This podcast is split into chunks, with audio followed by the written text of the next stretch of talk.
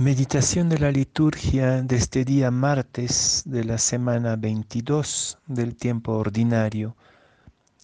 La primera lectura es de la primera carta a los Corintios capítulo 2 versículos 10b a 16. Esta primera lectura que habla de una palabra en el Espíritu hace eco también al Evangelio de Lucas, capítulo 4, versículos 31 y 30 a 37.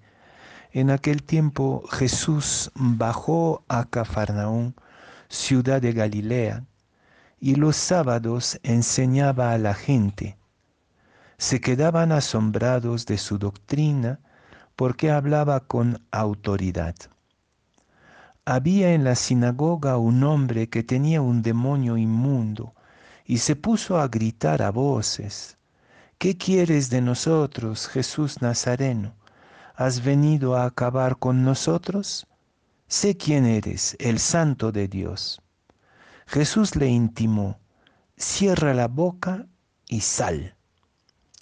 El demonio tiró al hombre por tierra en medio de la gente, pero salió sin hacerle daño. Todos comentaban estupefactos, ¿qué tiene su palabra?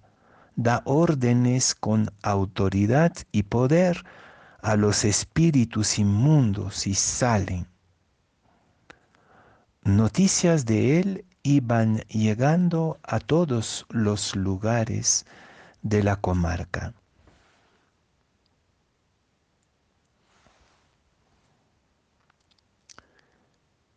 ¿Qué tiene su palabra? Quizás es la pregunta que nosotros mismos nos hacemos a propósito de Jesús, ya que somos de sus discípulos y discípulas que hemos sido seducidos por la palabra de Jesús.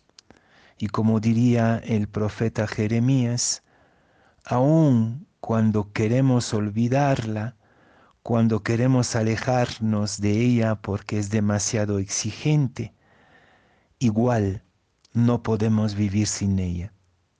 La palabra de Jesús tiene algo que no tiene ninguna otra palabra. Lo sabemos por experiencia, pero el Evangelio de hoy nos da la clave y quizás también la primera lectura cuando Pablo dice que habla desde el Espíritu.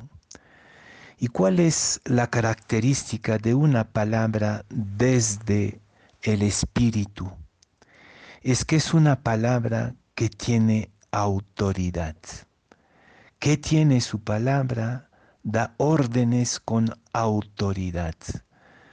Su doctrina es de autoridad. Y creo que el episodio de este endemoniado nos aclara sobre lo que significa hablar con autoridad. Y hay dos, eh, experiencias que podemos presenciar en este Evangelio de hoy.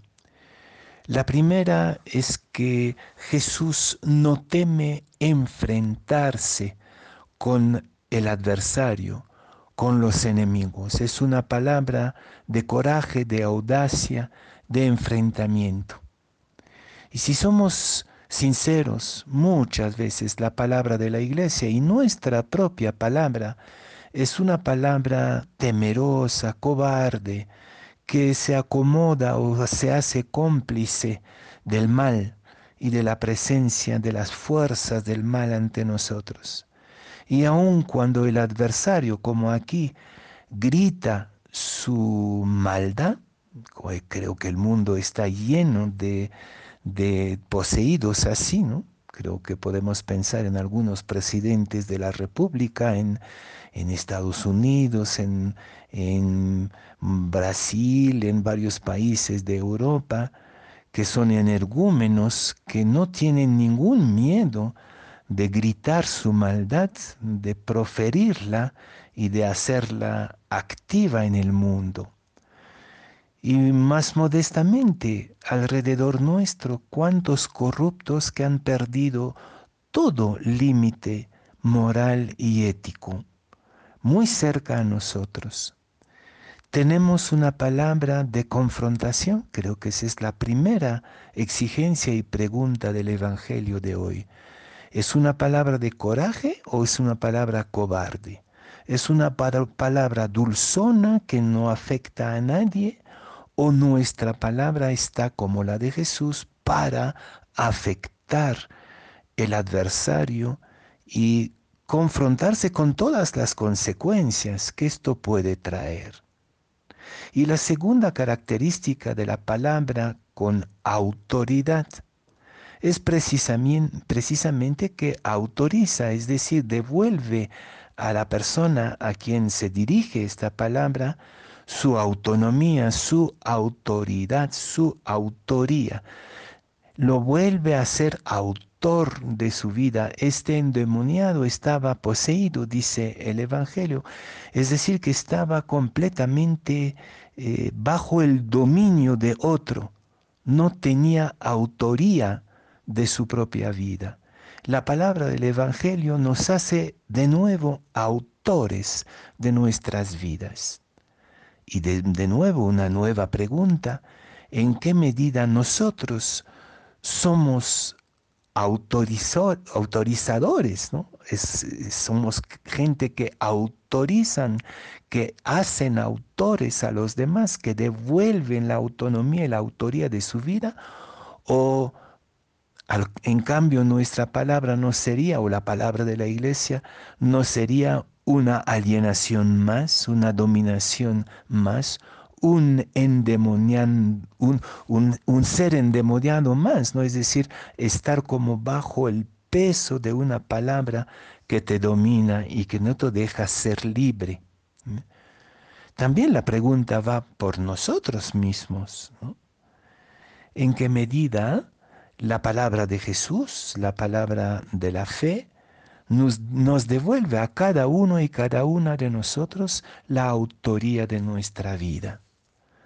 A veces, y quizás más que nunca en este tiempo de impotencia total, quisiéramos que Jesús o que Dios intervenga por nosotros, que Él se haga responsable de nuestras vidas, sino la palabra de Jesús nos devuelve a nosotros mismos nos libera de todo lo que nos aliena y sería interesante hoy día preguntarnos cuáles son las cosas que nos alienan en este mundo.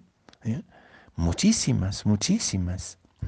Todo, todo el mundo de lo digital, por ejemplo, en qué medida lo manejamos como autores, con autoría, o somos más bien poseídos por él, por el mundo digital y tantas otras alienaciones en este mundo complejo. Entonces, una palabra como la de Jesús, diferente de la palabra de los escribas, de los curas, es una palabra que confronta, que hace la verdad, que confronta, que molesta y que devuelve a la persona su autoridad, su autoría. Dejémonos entonces seducir de nuevo por esta palabra para que trabaje en nosotros y que se transforma de parte de nosotros en palabra del Espíritu, es decir, una palabra de confrontación con el mal y de devolución de la autoría de la vida de cada uno y cada una.